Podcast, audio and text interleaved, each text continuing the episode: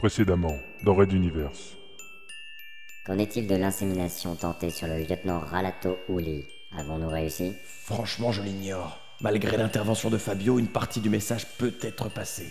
On devrait le placer dans des situations où il doit faire appel à une réflexion sur des thèmes que nous avons modifiés en lui. Précisez quelle situation devons-nous lui faire vivre pour activer l'insémination, je vous prie. Il n'y avait pas à dire. Le dirigeant des mutualistes était captivé. Raid Universe. 13e chapitre. Plongeons.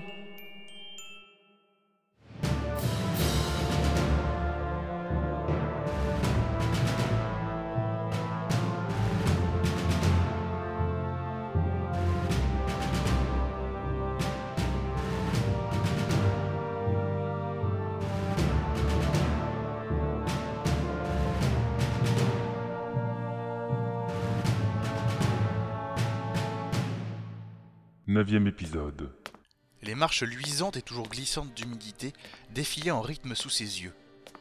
Malgré la semi-obscurité, il lui semblait les reconnaître l'une après l'autre, personnalisées par tel défaut, telle partie trop lisse, telle anfractuosité d'où gonflaient quelques tapis de mousse.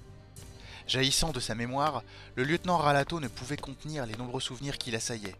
Combien de fois avait-il monté, puis descendu, puis remonté et encore redescendu les marches de cet antique passage secret conduisant au bureau du contre-amiral Pophéus Il ralentit à l'approche de la fameuse porte blindée donnant sur le bureau du ministre de la Sécurité, activa l'interrupteur mural si souvent pressé, puis resta debout, stoïque, face à cette porte close et sa petite diode rougeoyante. Le contre-amiral allait lui ouvrir, mais comme ce fut toujours le cas, il allait devoir patienter. Tant de petits détails parfois futiles de son ancienne vie lui revenaient tels des étoiles dans un ciel obscur. Son univers d'antan se redessinait doucement. Il retrouvait les manières civilisées de la vie en société, il mangeait à sa faim. Même le plat le plus simple lui semblait festif. Les délicieuses douches bouillantes devenaient de fugitifs instants de paradis perdu où il se surprenait à profiter simplement. Il avait perdu six mois de sa vie dans les geôles mutualistes. Une demi-année à subir la torture et l'humiliation, la souffrance et les privations dans l'unique but de le briser, d'anéantir ses résistances mentales et de connaître les secrets du ministère de la Sécurité. Il avait pourtant résisté à tout, bien au-delà de ce qu'il se serait cru capable, se découvrant des forces insoupçonnées et une volonté de faire. Le plus absurde dans cette histoire, c'est que son tortionnaire, l'homme qui avait inlassablement veillé à la moindre subtilité destinée à le perdre, celui qui avait juré d'ouvrir aux mutualistes les portes de son esprit, son ancien collègue Stuffy. Cet homme était maintenant enfoui sous son crâne, et il n'avait pas eu d'autre choix que de s'accorder avec lui pour une alliance contre nature. Quelle abjection. Tu n'oublies rien, dis-moi? La voix de l'ancien agent d'Azala résonna dans son esprit. Il se tenait silencieux depuis la journée précédente, lors de leur découverte de la fosse aux 40 victimes. Que voulait-il? Quelle excuse oserait-il avancer? J'ai passé plusieurs semaines dans les bas-fonds de la puante forteresse Castix. Crois-tu que tes hommes m'ont gratifié d'un traitement VIP Et plus tard, lorsque tu as cru me capturer à nouveau sur les rives du lac de la colline des vacances, ne m'as-tu pas parlé d'un traitement où l'on ne me torturerait pas trop? C'était terriblement vrai. Dans ce milieu, entre ennemis, il n'y a qu'une seule règle. Le résultat, quel qu'en soit le prix. Les traîtres, eux, n'avaient aucune chance, leurs geôliers se sentant quasiment obligés d'infliger des brimades exemplaires. Exactement. Nous ne nous sommes pas fait de cadeaux, Ralato, et aucun d'entre nous ne peut prétendre être plus bourreau ou victime. C'était la guerre. C'était? Je n'ai pas le souvenir d'avoir lu un accord de paix avec les mutualistes. Disons que les circonstances ont changé, et que nous sommes devenus des... alliés objectifs. Répondit perfidement la voix. Allié objectif, disait-il. Oui, en effet, le lieutenant devait reconnaître que cela correspondait assez bien à la situation. L'analyse de la composition du métal des lames, qui ont égorgé plusieurs des victimes de la fosse, correspondait à un alliage contenant de forts taux d'oxyde de lithium spécifique à la région de Talbot. Quant à la forme du couteau, courbé avec plusieurs entailles en contre-courbe à la base, c'était typiquement un modèle rituel des triades souriantes. Ralato venait donc de plancher toute la nuit sur un plan d'intervention au cœur du quartier souriant de Materwan Centrum, destiné à appréhender et interroger plusieurs personnalités connues de ces organisations mafieuses. Il ne restait qu'un paraphe du contre-amiral, et dès ce soir, il monterait en orthoptère à la tête d'un commando, tout cela grâce à Stuffy. Le souvenir lointain d'une araignée qui descendait et tissait patiemment sa toile sous ses yeux revint dans le silence de l'attente. À l'époque, le courageux insecte de quelques millimètres n'en était qu'au début du travail.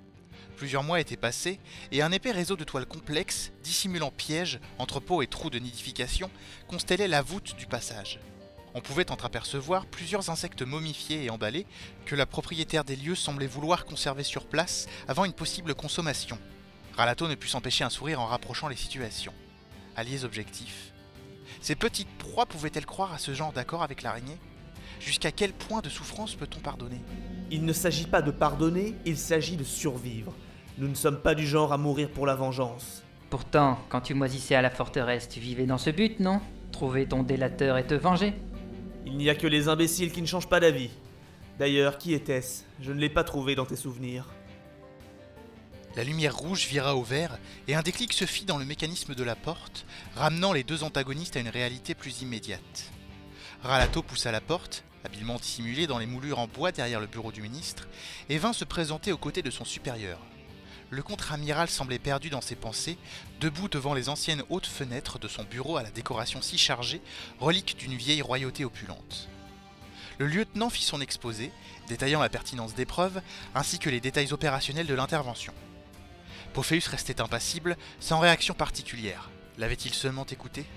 Malgré son retour récent, il avait déjà remarqué à plusieurs reprises les absences du ministre de la Sécurité.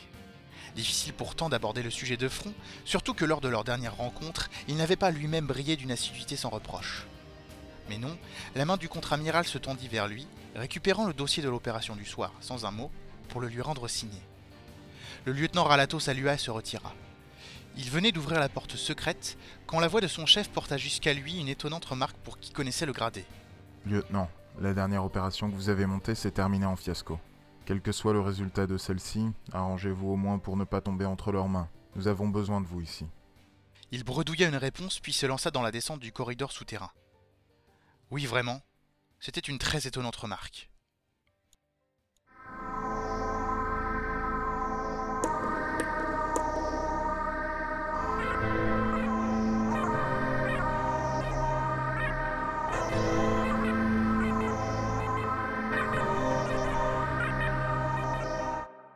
Raid d'univers à suivre.